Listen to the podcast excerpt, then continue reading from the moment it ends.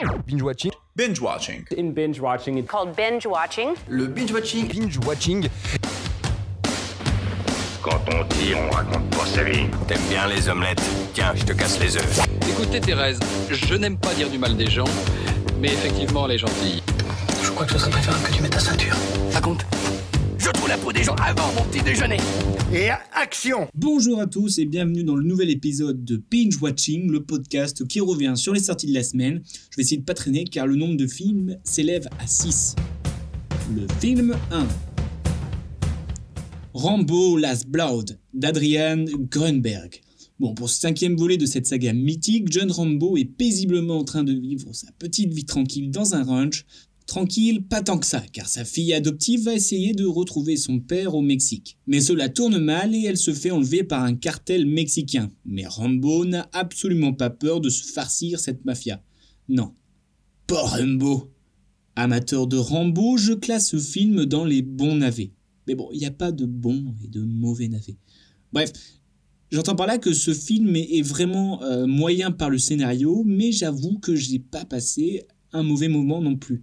C'est vraiment pas facile à expliquer, mais en tout cas, énorme respect à Stallone. On retrouve les bons pièges de Tonton Rambo qui sont presque jouissifs. Bon, par contre, je n'aime pas trop trop le message que, donne ce film, surtout dans le contexte géopolitique actuel. Hein, on, on est quand même un Américain qui démonte des Mexicains. Pas ouf. Je trouve ça limite limite. Bref, ça saigne de partout, ça démonte tout, mais pas le scénario. Film 2 Le dindon de Jalil Lesper, la célèbre pièce de théâtre de Feydeau, arrive sur grand écran. Cette pièce transposée dans les années 60 raconte l'histoire de Monsieur de Montagnac qui suit une femme car il est amoureux hashtag balance ton port, et qui se retrouve chez un ami à lui, alors ça trompe à tout va, et chaque personnage entrant rajoute un chemin de tromperie. Bon, clairement, on va pas passer par quatre chemins, je trouve ce film, il est vraiment inutile. Si vous voulez voir le dindon de Fedo, allez voir la pièce de théâtre de Fedo. Malgré quand même un beau casting, hein, on a Danny Boone, Gallienne ou Paul, le jeu confirme mon idée d'inutilité, car si tu veux faire un film au ciné, tu joues en mode ciné, tu joues pas en mode théâtre. Là, le, jeu est vraiment trop, trop, trop théâtral. Et puis, le, film est sur un faux rythme qui, est assez bizarre, avec des plans qui sont coupés toutes les deux secondes. Bref, si vous voulez voir le film, regardez la bande-annonce, parce que c'est vraiment la compile des meilleurs moments. Bref, on se demande c'est qui le dindon. Le film 3. Au nom de la Terre d'Édouard Bergeon. Ça y est, on peut commencer à parler, donc c'est tiré de l'histoire vraie de Pierre, alors âgé de 25 ans, qui rentre des États-Unis pour reprendre la ferme familiale. 20 ans plus tard, la ferme s'agrandit, ils fondent une famille, tout va bien. Mais les dettes s'accumulent, le travail devient de plus en plus dur, les épreuves de la vie aussi, et le font sombrer à petit feu. Ce film est vraiment touchant, poignant et fort.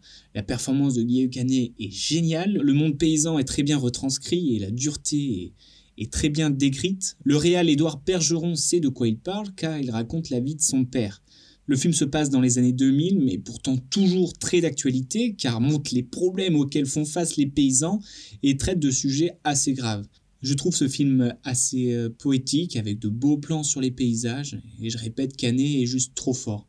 J'avoue, j'ai lâché ma petite larme. Au nom de la Terre est un film dur qu'il faut voir. Film 4 Demain est à nous de Gilles de Mestre. Celui-ci, je le mets un peu hors concours car c'est un documentaire et je n'arrivais pas à le comparer à Rambo par exemple. Ce documentaire dresse le portrait d'une petite dizaine d'enfants qui ont décidé de se battre à leur manière pour changer le monde. Que ce soit la création d'une banque pour enfants, d'un syndicat pour ces derniers ou de se battre contre les mariages précoces, ces enfants sont prêts à se battre pour les injustices de ce monde. À travers ce doc, De Maistre change son style, en effet, ses précédents traitent des mêmes sujets, mais passent par de la constatation. Sur celui-ci, il veut montrer que des gens se battent, et très jeunes, et que ce soit des petites actions ou des grands combats, on peut faire évoluer ce monde et des très jeunes. Il faut suivre l'exemple et le courage de ces enfants. Film 5 ceux qui travaillent d'Antoine Rusbach. On suit la vie de Franck, un cadre qui passe sa vie à travailler, mais lors d'une situation de crise dans sa compagnie de fret maritime, il va être amené à faire une décision qui lui coûte son poste et se retrouve du côté de ceux qu'il méprisait. Le personnage de Franck, joué par un épatant Olivier Gourmet, est très complexe. Le film peint bien ce qui se passe dans ce monde de requins et je pense que certaines personnes pourraient se reconnaître dans ce film. C'est pas forcément une bonne nouvelle. Malgré quelques longueurs, notamment vers le milieu, ce film reste une très belle représentation du monde du travail. À noter la manière de filmer qui nous montre que l'on est presque acteur de cette société. Mais au vu de la fin, est-ce que l'on serait prêt à changer et à réparer nos erreurs? Film 6 Downton Abbey de Michael Engler. C'est le film tiré de la série du même nom où les Cronley se préparent à recevoir le roi et la reine. Entre scandale, amour et espièglerie, la visite royale est un tournant majeur pour l'avenir de Downton. N'ayant absolument pas vu la, série homonyme, je ne pourrais pas vous dire si euh, tout est respecté euh, comme la, la série. Mais j'ai trouvé ce film assez riche en situations, bon, peut-être un petit peu trop, mais je trouve que les dialogues sont assez intéressants, qui suscitent les rires, les personnages sont tous les plus touchants les uns que les autres, mais petit bémol, ou plutôt gros bémol sur la musique qui est utilisée pendant tout le film. Elle vient toutes les deux secondes, ça devient presque gênant, et en gros, à chaque émotion qu'ils veulent faire euh, transparaître, bam, ils balancent la musique. Donc on dirait qu'on nous dicte à quel moment il faut avoir des émotions. Donc ça, j'ai pas trop apprécié. Cela reste quand même un bon moment passé, mais ça a tendance à tourner. La limite est vraiment pas loin. Pour ce qui est du classement, je mettrai hors concours le doc Demain est à nous. J'arrivais pas à le confronter, mais je vous le conseille vivement. Donc, en dernière position, je mettrai le Tindon sans surprise. En quatrième viendrait Rambo. Puis nous rentrons sur le podium avec Downton Abbey, pour le moment passé, mais bon, ça casse pas quatre pattes à un canard, ou à un dindon en l'occurrence. En deuxième viendrait Ceux qui travaillent, et donc en premier, Au nom de la Terre, avec mention spéciale pour Monsieur Guillaume Canet.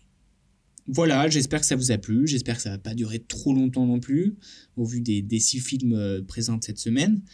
Et on se retrouve donc la semaine pro avec du Will Smith en double et du Céline Dion dans les oreilles. À la semaine pro, Binge Watching. Respecte ton avis, mais en tout cas, c'est pas le mien, donc c'est pas le bon, tu vois ce que je veux dire